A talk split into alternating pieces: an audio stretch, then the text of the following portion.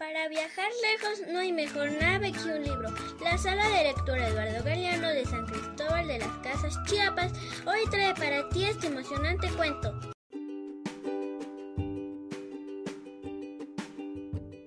Los tres bandidos del autor Tommy Ungerer.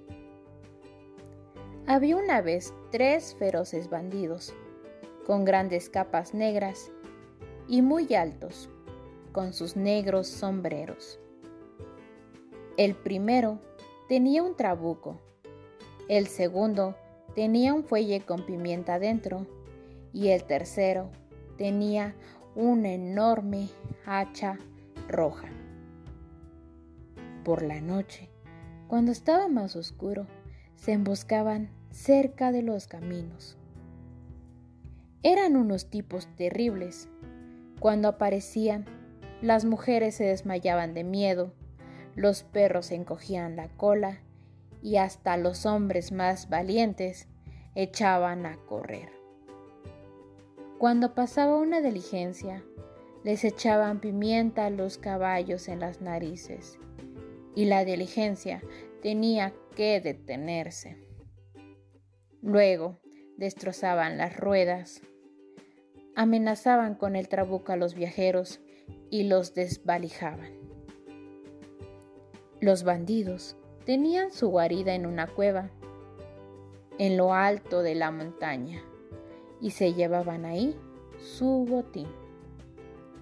Tenían cajas y cofres llenos de oro, perlas, anillos, relojes y piedras muy preciosas. Una noche muy oscura, asaltaron un carruaje en el que solo había un pasajero. Era una niña pequeña que se llamaba Úrsula. Y estaba triste porque era huérfana y viajaba a casa de una anciana tía con la que iba a vivir para siempre. Y eso no le gustaba nada a Úrsula. Por eso se alegró cuando se encontró de pronto con los bandidos.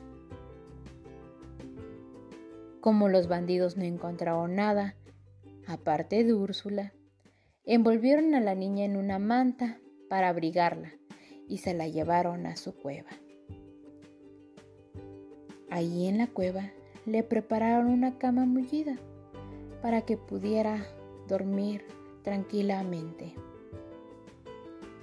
Cuando Úrsula se despertó por la mañana, vio las cajas y los cofres llenos de tesoros. Entonces Úrsula preguntó a los bandidos, ¿por qué quieren todo esto?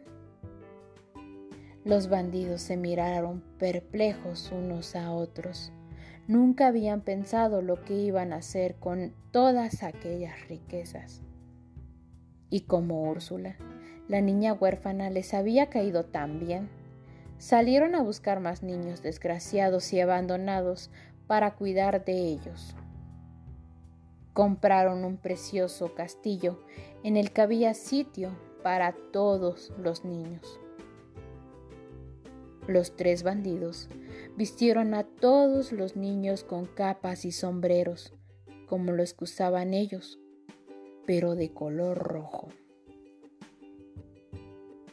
La historia de los niños que vivían en el castillo, de los tres bandidos, se supo enseguida por todas partes. Cada día aparecían nuevos niños abandonados delante de la puerta. Se quedaban en el castillo hasta que eran lo bastantes mayores como para casarse Después se construían sus casas muy cerca. Pronto hubo allí una pequeña ciudad donde toda la gente llevaba capas y sombreros muy hermosos de color rojo.